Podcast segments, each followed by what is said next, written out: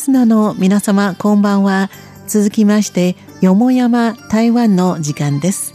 今週は台湾の大学生の作品をお届けいたします。どうぞお楽しみください。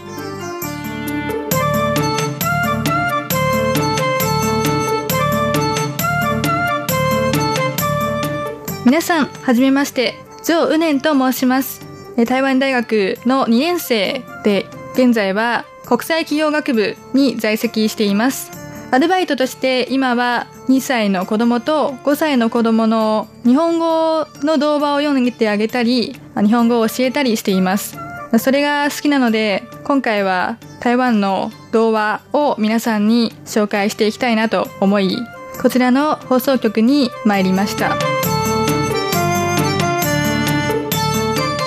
新年も間近ですね。今年も皆様お疲れ様でした。さて、新年といえば特別な日ですから、いつもよりはっちゃけてしまいますよね。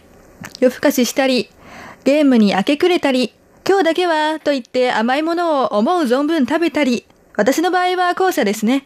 テレビを見ながらいつもは制限しているお菓子を食べて、年を越すというのはとても幸せなことです。ということで今日は甘いものが大好きな男にまつわるお話をご紹介しようと思います。台湾の昔話、ハオビースーです。このハオビースーというのは、鼻がいい人を指し、鼻が利く人の俗称となっています。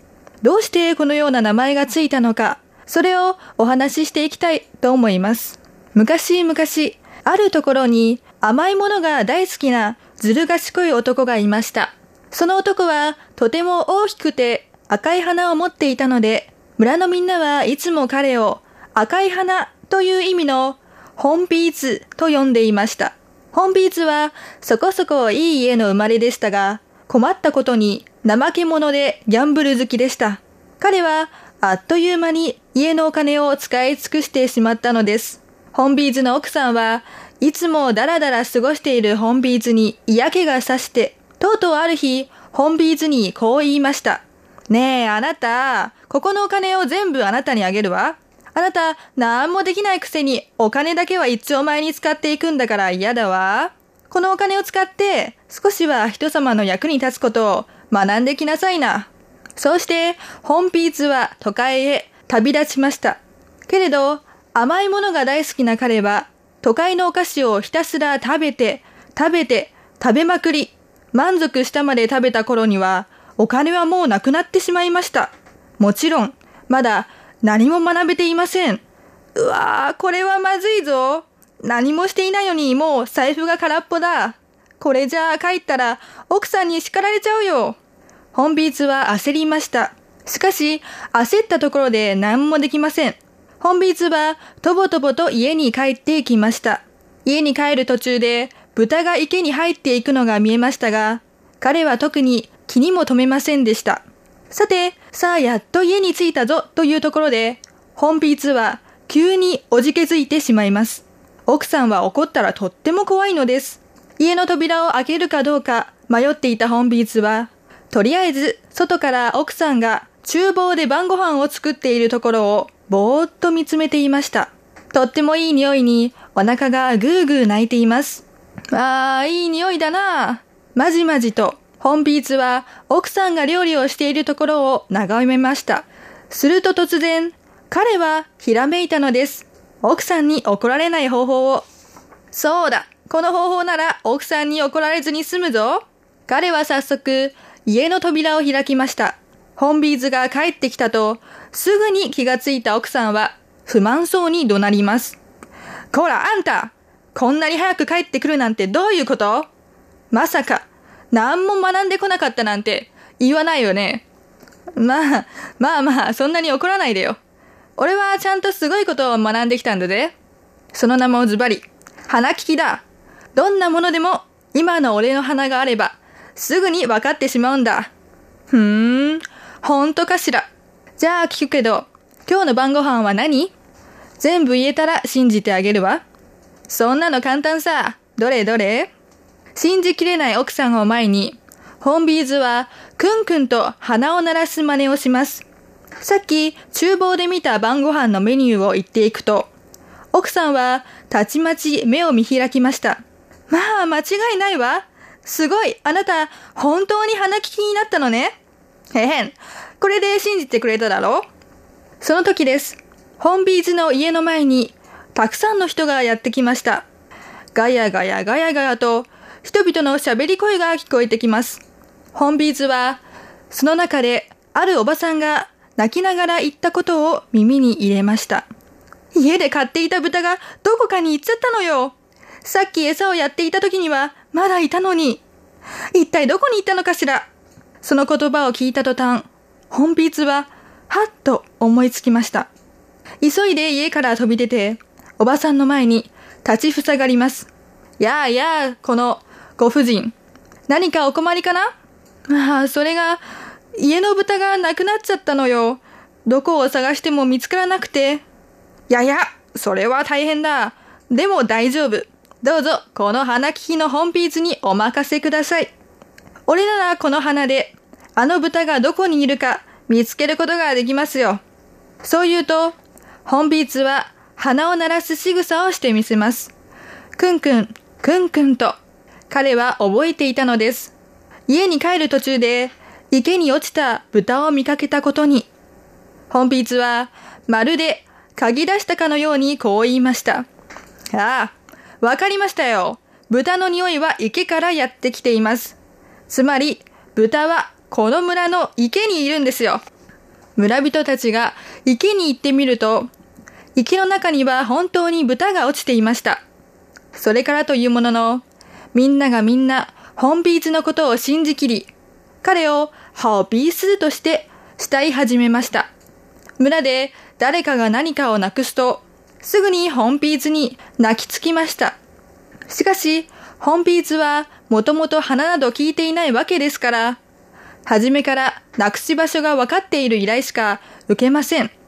時には自分から人のものを奪い、その人が依頼に来るとしぶしぶ助けてあげるという芝居も打ちました。なくし物が見つかった村人は大喜び。いつも銀貨などの高価なものを本ビーツに差し上げます。そうこうしているうちに、本ビーツはすっかり金持ちになり、彼のハオビースという名前も村中どころか国中に知れ渡っていきました。ある日のことです。本ビーズのところに特別な依頼が舞い降りてきました。なんと、それは王様からの依頼です。なくした金印が城中のどこにも見当たらないということで、本ビーズに頼ってきたのです。さすがの本ビーズも、これを聞いて大驚き。思わず冷や汗が出てきました。王様からの依頼は断れない。けど俺、本当は何の能力も持ってないんだよな。どうしよう。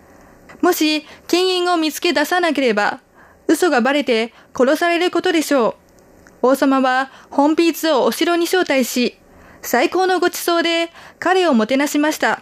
そして、左大臣と右大臣と一緒に金印を探してくるよう本ビーズに命令しました。本ビーズは断れず、城の中で必死に鼻を鳴らします。くんくん、くんくん、くんくんと。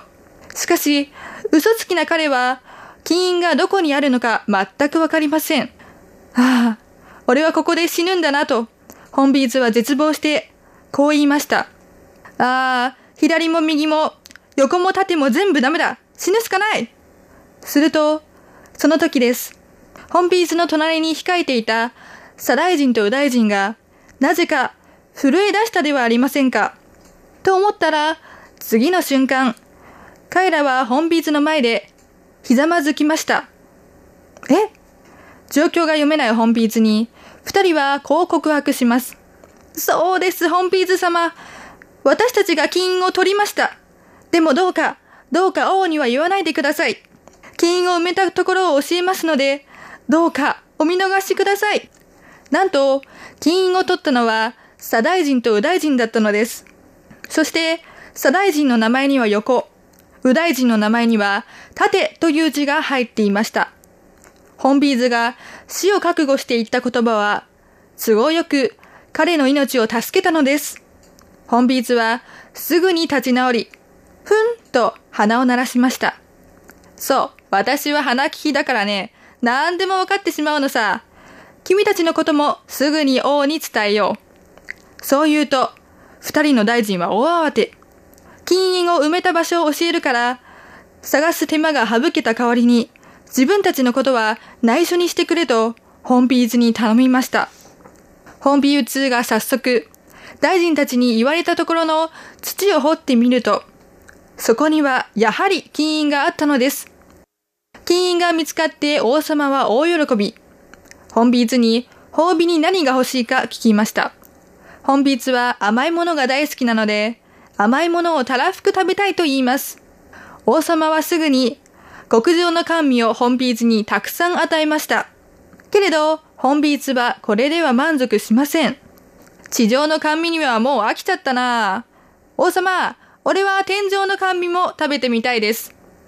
なんと、空の上の食べ物が欲しいというのか。しかし、一体どうやってそこに行くというのだ？王様、俺に天まで届くはしごをください。そうすれば、俺は天まで登っていきますよ。王様はうなずき、すぐに国民を集めてはしごを作らせました。出来上がったはしごはとても高く、天まで届くほどの長さです。本日は早速はしごを登っていきます。はしごは脆く、登りにくかったのですが、本ビーツは早く甘いものが食べたいという一心で、ひたすら登っていきました。ついに天までたどり着いた、その時でした。本ビーツは運悪く、雷神に出くわしてしまいます。怒りっぽい雷神は本ビーツを見て、すぐさま顔を赤くしました。なんだお前は、赤い花の無礼者め、我々、神の縄張りに土足で踏み込むとは。くらえ雷神が手をかざすと、ゴロゴロゴロゴロと、雷が鳴り始めます。恐ろしい雷は、本ビーズのはしごを壊し、本ビーズは叫び声を上げる間もなく、地上へと落ちていきました。かわいそうな本ビーズ。天から地へと落ちていった彼の体は、地面に落ちた時、すぐに粉々となってしまいました。伝説ではどうやら彼の粉々になった体は無数のアリヘと姿を変えたそうです。いろいろなところを嗅ぎ回し、甘いものに寄ってたかることで知られるアリは、もしかしたら本当に本ビーツの化身かもしれませんね。ともあれ、人を騙すと、後々自分に罰が当たることがよくわかるお話です。以上、本ビーツ改め、ハオビースでした。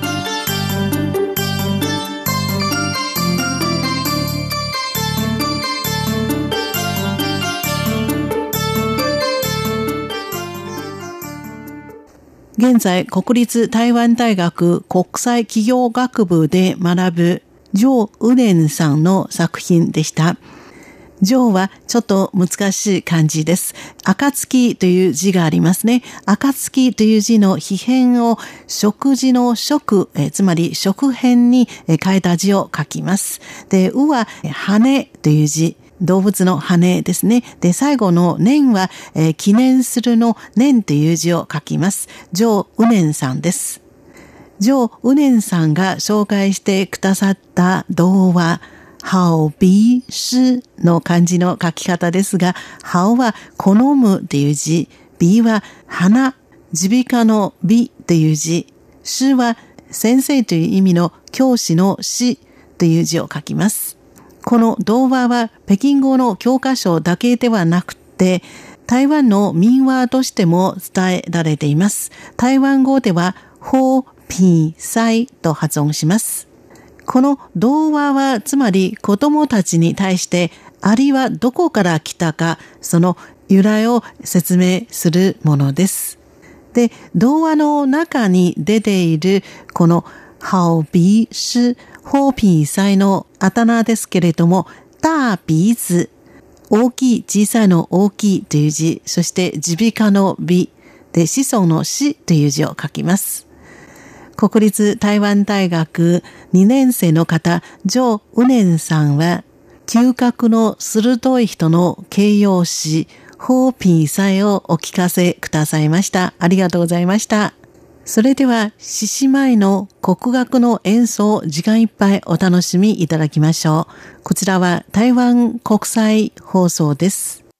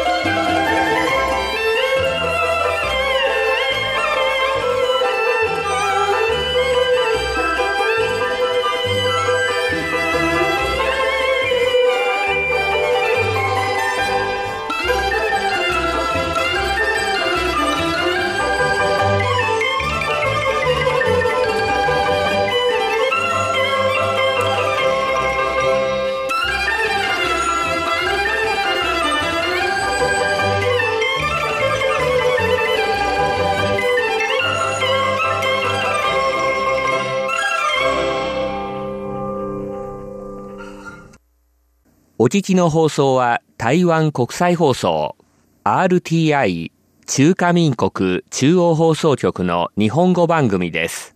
この放送に対する皆様のご意見、ご希望をお待ちしております。宛先は中華民国台湾台北市北安路55号台湾国際放送玉山です。北安の北は南北の北、安は安全、安心の安。玉山は玉、山と書きます。なお、ホームページのアドレスは http コロンスラッシュスラッシュ www.rti.org.tw です。